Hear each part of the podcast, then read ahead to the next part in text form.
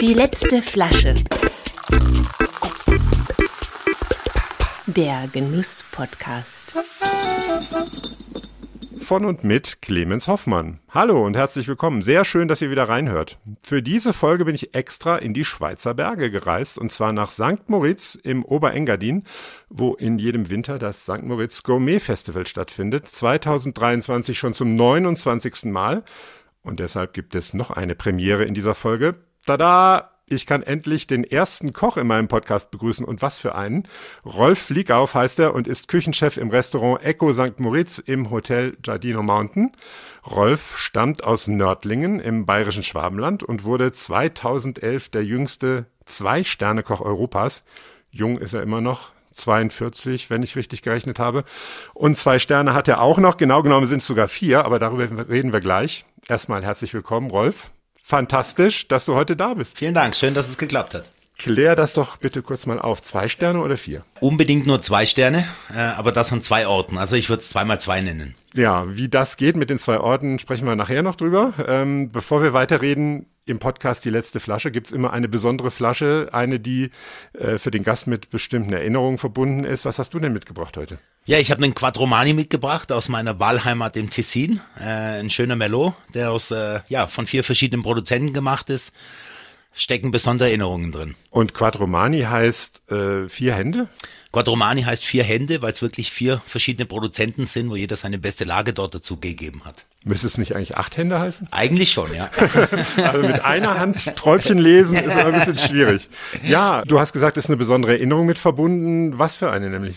Na, der Quadromani ist äh, einerseits natürlich äh, sehr, sehr stark an meine Wahlheimat gebunden, ne, aus dem Tessin und auf der anderen Seite war es auch unser Hochzeitswein, äh, als wir 2016 äh, geheiratet haben und äh, ja, da gibt's natürlich jede Menge Erinnerungen dran. Ja, wollen wir, während wir den einschenken, da noch ein bisschen drüber reden, vielleicht über die Erinnerungen. Äh, erzähl mal, wo habt ihr geheiratet? War das eine große Hochzeit, eine Mini-Hochzeit?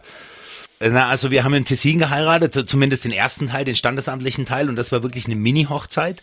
Äh, es war nur ja der der ganz engste Kreis mhm. und äh, dafür haben wir es dann ja ein bisschen ausgedehnter gemacht, das Ganze.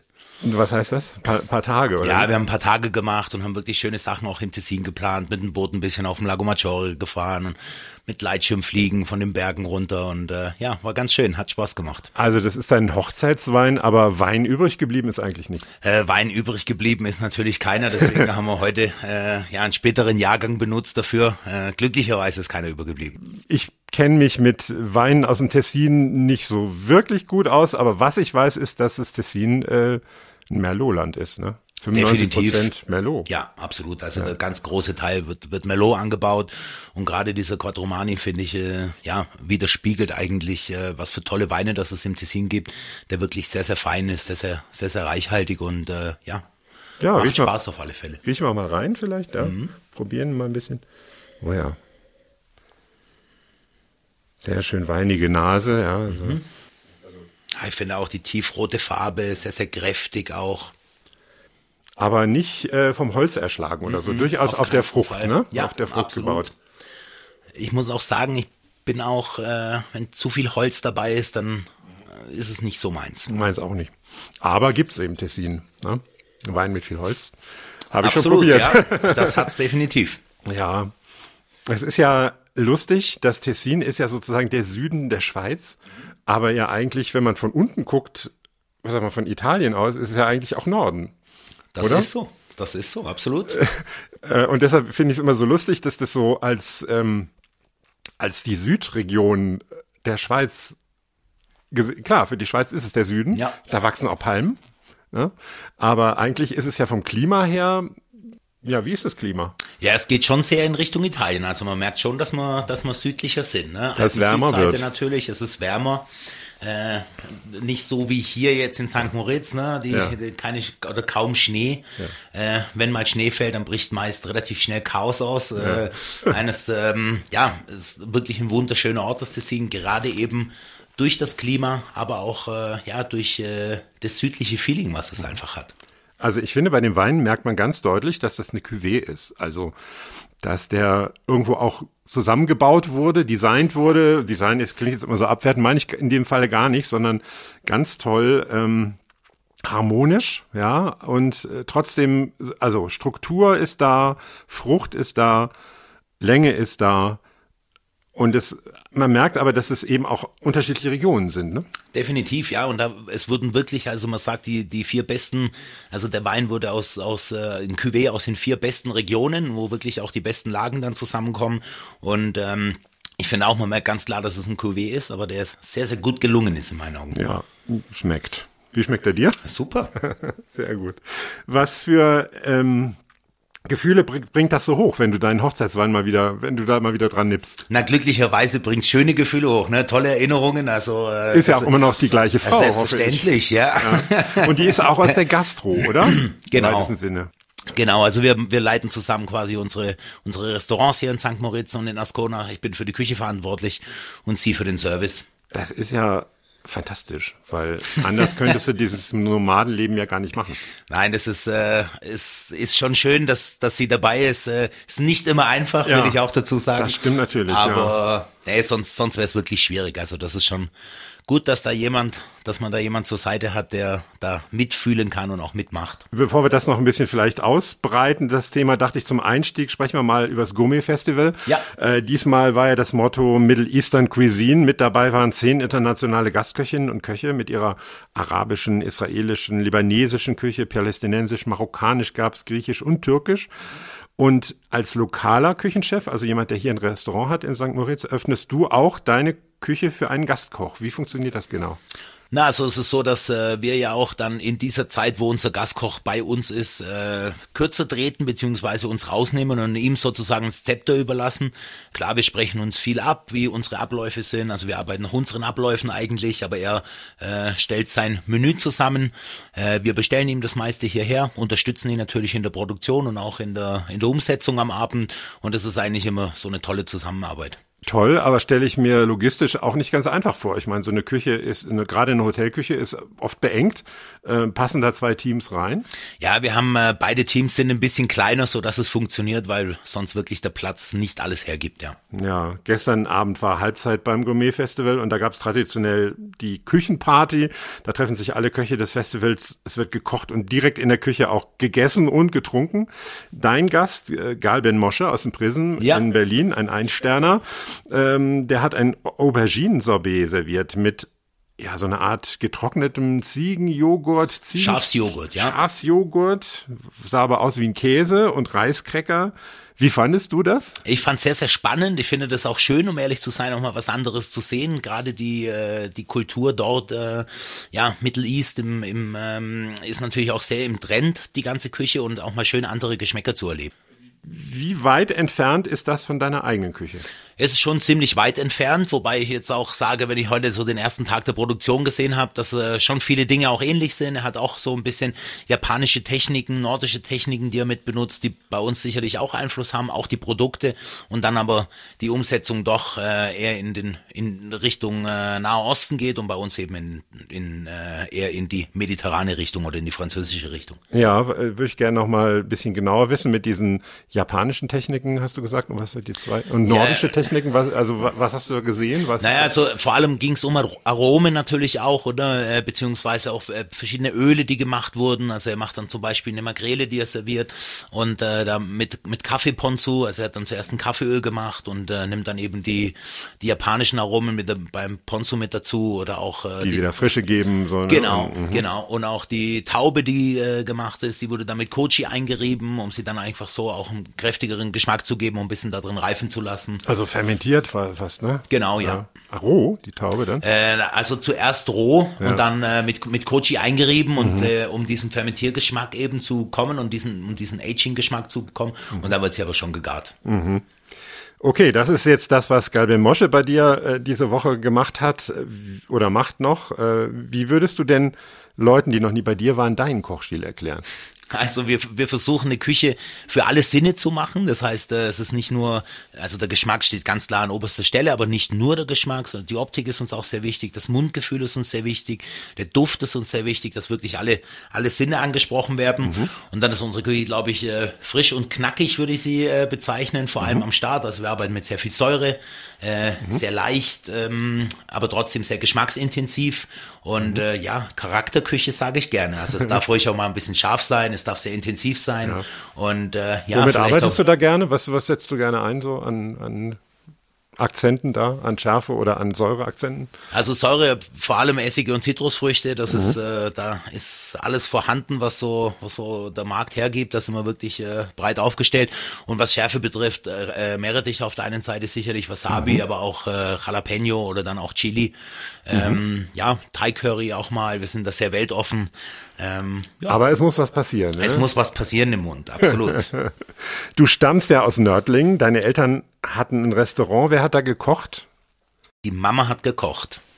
Und was? Was sind so Gerichte, die du mit dieser Zeit verbindest? Also meine Mama hat vor allem äh, selber Maultaschen gemacht. Das äh, hat mich mhm. immer sehr, sehr beeindruckt. Ähm, mhm. Ja, weil ich die meisten Leute kaufen die Maultaschen, aber ja. meiner Mama war das nicht gut genug, sondern äh, sie hat sich da wirklich hingestellt und die selbst gemacht. Und das, das ist schon so mit das, was am meisten geblieben ist. Ja, ja sonst noch ein Gericht. So also es waren viele einfache Sachen. Ne? Ja. Da gab es so Zwiebelrostbraten und solche Geschichten und äh, ja, das äh, war das gut so ein, bürgerlich. So ein Landgasthof, kann man das sagen? Das so kann man so sagen, ja. Ja, Brauerei dabei? Oder? Nein, keine Brauerei dabei. Einfach so ein normales, normales Land, normaler Landgasthof. Wann wurde dir klar, kochen, das will ich auch machen?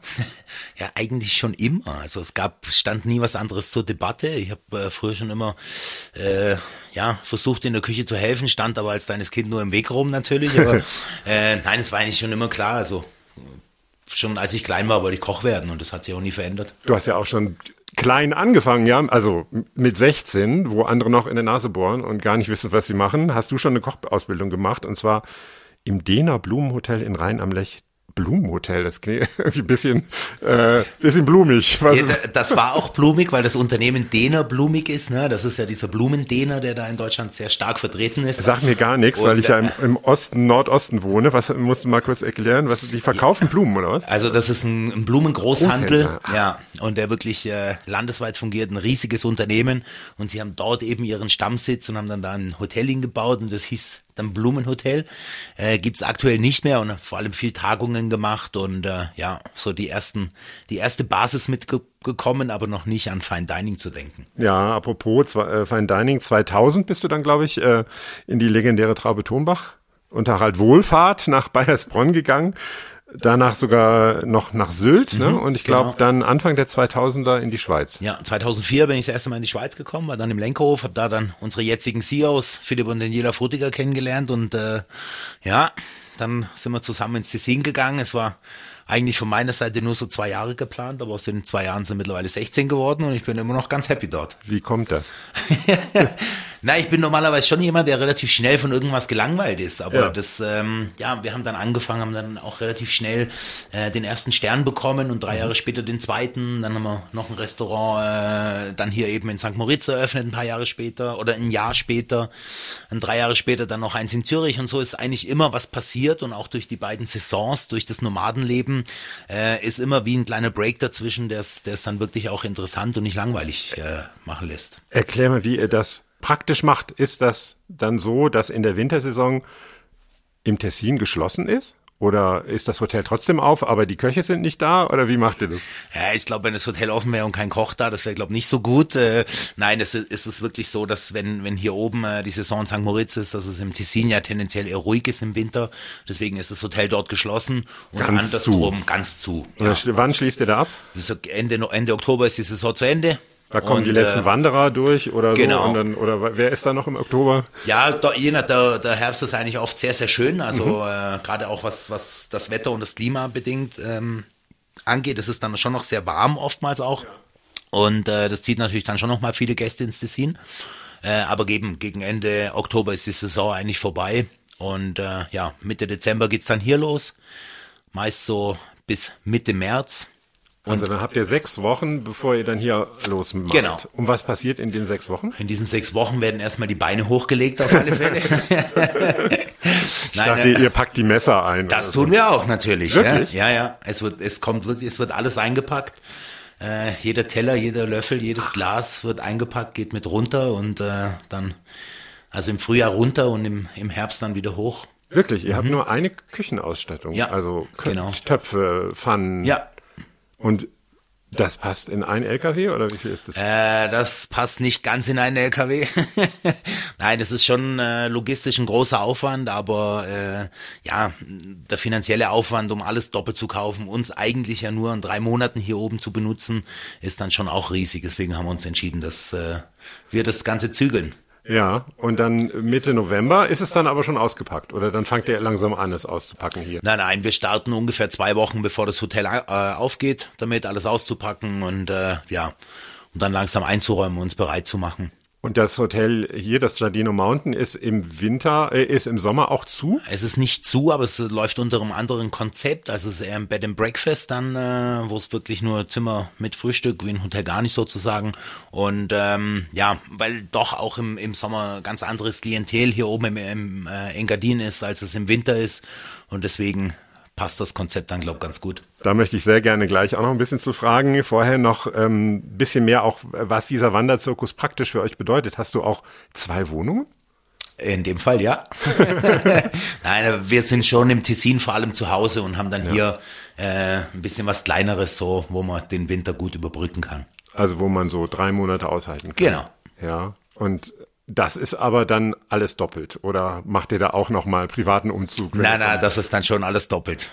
Ja, also ich finde das, ne, das muss man sich ja vorstellen, das ist wirklich jedes Jahr zweimal gemacht. Ne? Ja. Also das ist schon der Aufwand ist groß, aber wir sind geübt da drin mittlerweile. Ja, und gibt's auch so Reibungsverluste, dass man so denkt, äh, wie, äh, ne, ach, jetzt habe ich, also die Leute, die ein Ferienhaus haben, ach, jetzt habe ich wieder, jetzt fehlt mir wieder die Zange oder das Gerät oder so. Habt ihr das auch manchmal habt ihr das vergessen? Selbstverständlich. immer, das gibt's immer. Und da kommt dann, äh, deswegen ist dann immer noch ein kleiner Nachtransport organisiert, ein paar Tage später. Was habt ihr zuletzt vergessen? Äh, zuletzt vergessen haben wir den Holdomat, ne? Das ist so ein Gerät, wo man das, das Fleisch eigentlich ruhen lassen kann. Äh, wir haben ausgepackt und festgestellt, irgendwo sollte der eigentlich dabei sein, war er aber nicht. Der Holdomat? Der ging tatsächlich vergessen. Ist das so eine, ist das ein Dry Ager? Nee. Nein, ist eigentlich kein Dry Ager, sondern ist wirklich so ähm, ah, Warmhalter. Ein Warmhalter mit einem Belüftungssystem, wo ah, okay. man vor allem Fleisch gut ruhen lassen kann. Also wenn man den äh, Braten oder den Schmorbraten fertig hat und oder die, auch den Krustenbraten genau. oder sowas, dass der dann heiß bleibt und krustig bleibt und nicht Genau, oder man kann ihn auch da drin, äh, also jetzt normale Schmorsachen kann man auch da drin machen bei niedriger Temperatur. Ist wirklich äh, fein, ja. Ja, und wurde übersehen.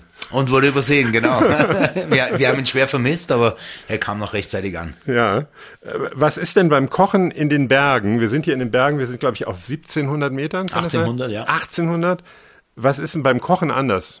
Äh, es sind tatsächlich ein paar Sachen anders. Zum Beispiel ein vier Minuten Ei dauert sechs Minuten. Äh, das hört sich komisch an, aber es ist wirklich so.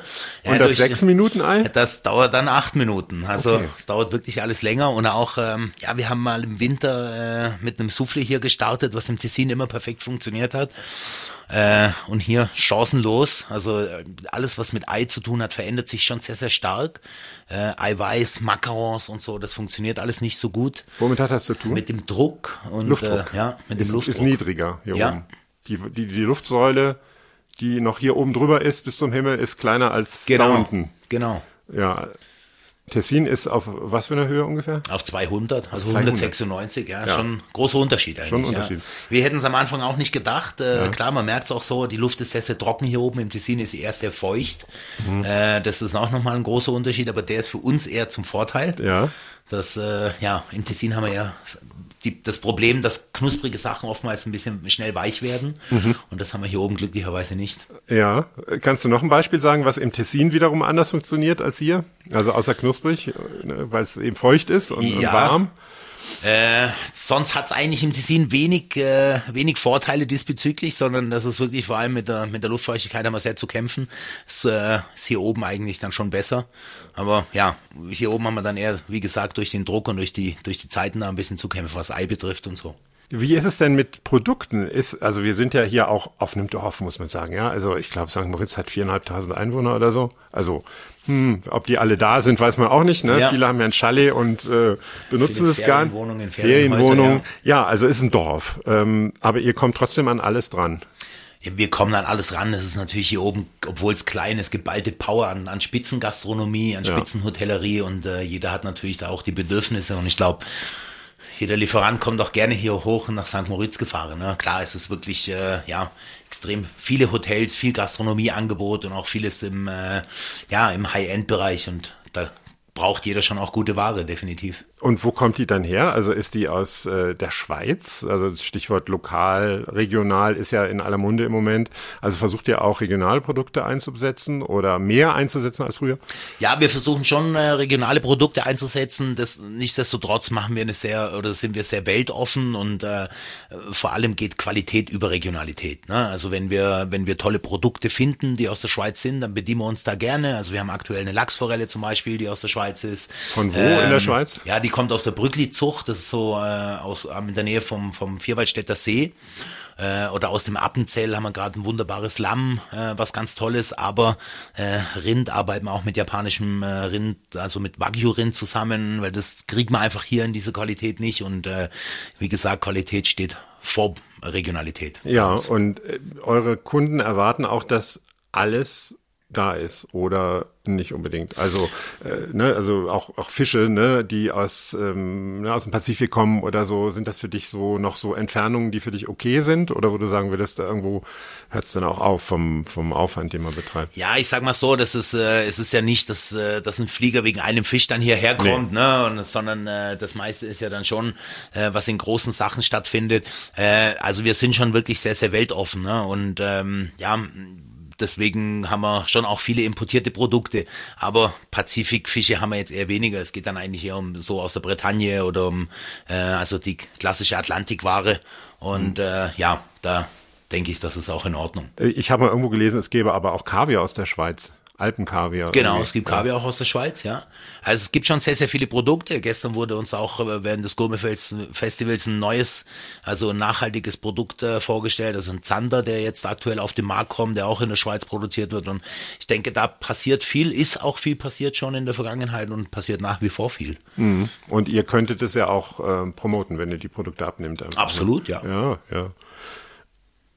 Ich habe es eben schon mal gesagt, St. Moritz ist ja ein spezieller Ort, sehr klein, aber auch irgendwie sehr groß, ja. Also Treffpunkt der High Society, Reiche und Superreiche machen hier Urlaub. Was erlebst du mit solchen Gästen? Klar, du darfst jetzt ich natürlich keine so Betriebsgast. Doch, plaudern, doch, bitte. Doch, doch, doch, jetzt mach das mal, weil das kann sich ja keiner vorstellen. Also ist teilweise schon wirklich ein bisschen verrückt, was man, was man so, ne, so erlebt. Es ist natürlich was ganz anderes. Ne? Das, das Klientel ist viel internationaler. Man merkt schon, dass die Superreichen auch sich sehr spontan entscheiden, äh, auch mal äh, Sachen dann nicht zu machen. Also ich, wenn ich an, äh, an so einen Vorfall letztes Jahr denke, unser Restaurant ist ja wirklich sehr, sehr klein. Ähm, wir bedienen 26 bis 28 Gäste pro Abend.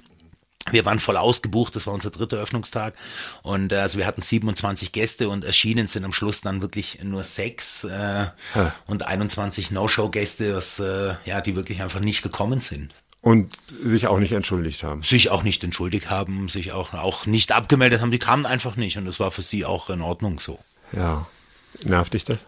Äh, das nervt mich natürlich. Das ja, steckt unsere meine, Arbeit drin. Das, dafür sind wir den ganzen Tag da und äh, andere Gäste haben die Möglichkeit eben dann nicht zu kommen und äh, ist natürlich auch eine finanzielle äh, Geschichte am Ende des Tages. Also in Deutschland ist es ja inzwischen ähm, sehr üblich, bei Reservierungen direkt eine Kreditkarte zu hinterlegen. Das und machen wir auch. Das man kriegt die auch belastet, auch, wenn man nicht kommt. Das war in dem Fall auch so und da wurde dann auch nicht wenig belastet, weil es natürlich ja. bei der einen äh, Gruppe auch äh, ja sich um relativ viele Leute gedreht gedreht hat.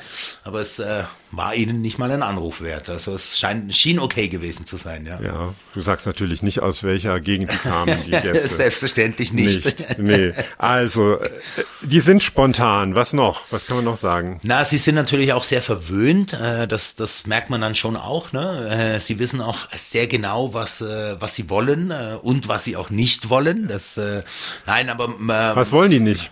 Ja, was wollen sie nicht? Viele wollen zum Beispiel nicht lange warten. Ne? Ja. Gerade bei russischen Gästen zum Beispiel weiß man, die möchten einfach sehr, sehr schnell essen. Bei arabischen Gästen auch. Äh, die möchten einfach sehr, sehr schnell essen. Bei arabischen Gästen hat man dann auch, äh, ja, dass sie lieber von Männern bedient werden als von Frauen. Mhm. Äh, es sind schon so ein paar Sachen, wo wir im Laufe der Jahre auch Erfahrungen gesammelt haben und es versuchen dann so gut wie möglich auf jeden Gast einzugehen. Und Sonderwünsche? Ja, Sonderwünsche, also da, äh, da lachen jetzt vielleicht viele drüber, aber das sind so die einfachen Dinge, die uns ein bisschen aus dem Konzept bringen, ne? Ja. Weil ich sag mal, Wagyu Beef und äh, Langostinos und Kaviar, das haben wir da. Ja. Äh, aber wenn es dann an die Tomatensuppe geht, dann äh, geht dann das Gerenne in der Küche los, weil man dann zuerst anfangen muss, eine Tomatensuppe zu kochen. Und das sind dann die Sachen, die, ja, wie gesagt, uns dann auch ein bisschen aus dem Konzept bringen und Unruhe reinbringen, ja. Ich habe das aber schon mal gehört von, ich, ich weiß gar nicht mehr, wer es mir erzählt hat, jemand aus, aus der Gastronomie in St. Moritz, dass oft Leute, die sehr reich, sehr wohlhabend sind, in ihren Essgewohnheiten ganz bescheiden geblieben sind oder wenn sie dann hier im Urlaub sind, diese bescheidenen Gerichte gerade gerne bestellen. Tomatensuppe, ein Gulasch, ähm, äh, Klöße oder sowas. Ich weiß nicht, wie ist bei Ja, das, euch auch? das ist bei uns schon auch so, auch merklich. Ich glaube, man merkt oder man, man merkt dann auch, dass die Gäste halt natürlich auch, äh, ja, finanziell so in der Lage sind, jeden Tag in so ein Restaurant zu gehen und dass sie aber nicht jeden Tag die große Oper möchten oder vielleicht auch die, die Begleitung dazu, die Damen äh, dann nicht jeden Tag ein großes Menü essen wollen oder können äh, und deswegen dann auch äh, mal eine Tomatensuppe oder ein Caesar Salad oder äh, einfach sehr einfache Gerichte bestellen, ja. Ja, und wie richtet ihr euch darauf ein? Also habt ihr sowas immer im Petto, dass jemand kommen könnte und ein Caesar Salad haben möchte? Also habt ihr immer Nein, das, Hühnerbrust? ha- in- nein, nein, das haben wir eben nicht. Äh, nein, das haben wir eben nicht, aber gut, dass er ein Hotel mit dabei ist, dass äh, da die in, von der Hotelküche, da können wir uns ein bisschen aushelfen. Äh, aber ja, es sind dann schon äh, verschiedene Wünsche, auf die man sich nicht immer so einstellen kann.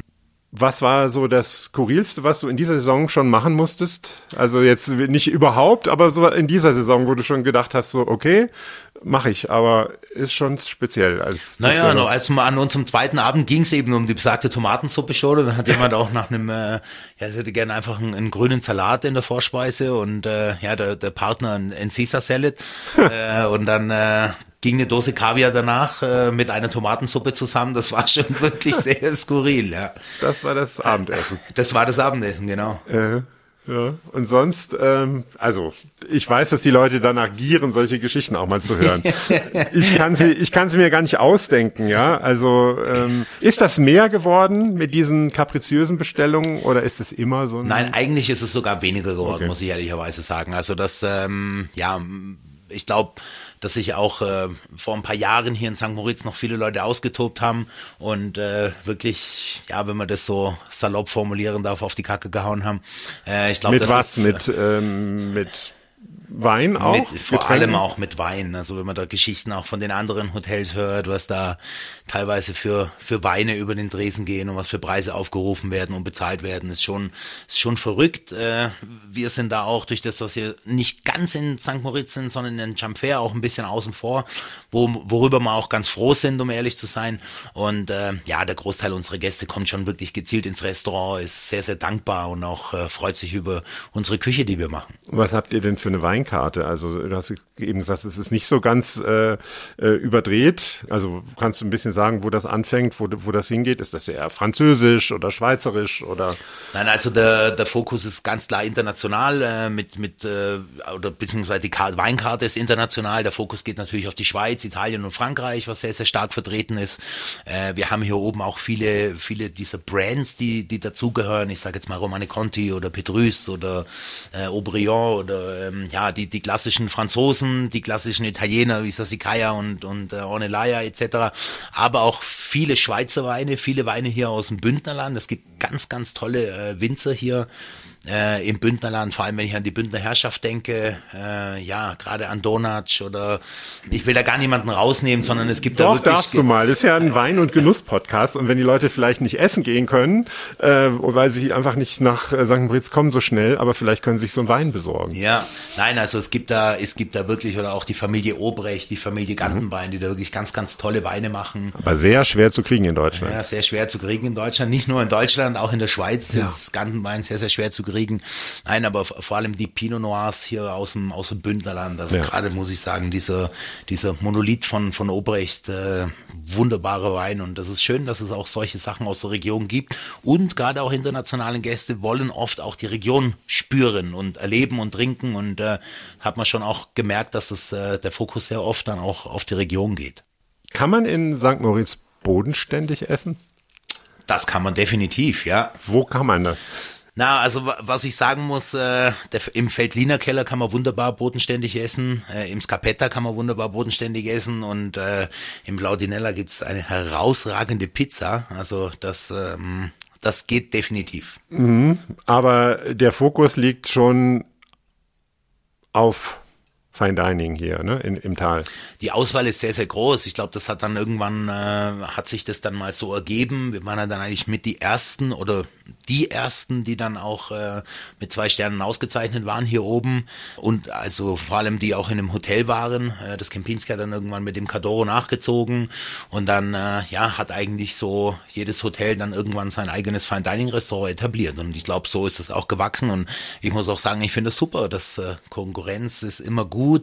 Äh, St. Moritz hat sich mittlerweile zu einer kulinarischen Hochburg auch entwickelt. Es hat ganz, ganz viele tolle Restaurants und äh, das kann nur beflügeln, das Ganze. Kommen ja auch Leute extra dafür her, ne? Absolut, sagen, ja. Ne? Also die gar nicht unbedingt Skifahren so viel oder gut, das vielleicht mitnehmen, aber auch wegen der, wegen der Küche herkommen. Ja, definitiv. Ja, ja.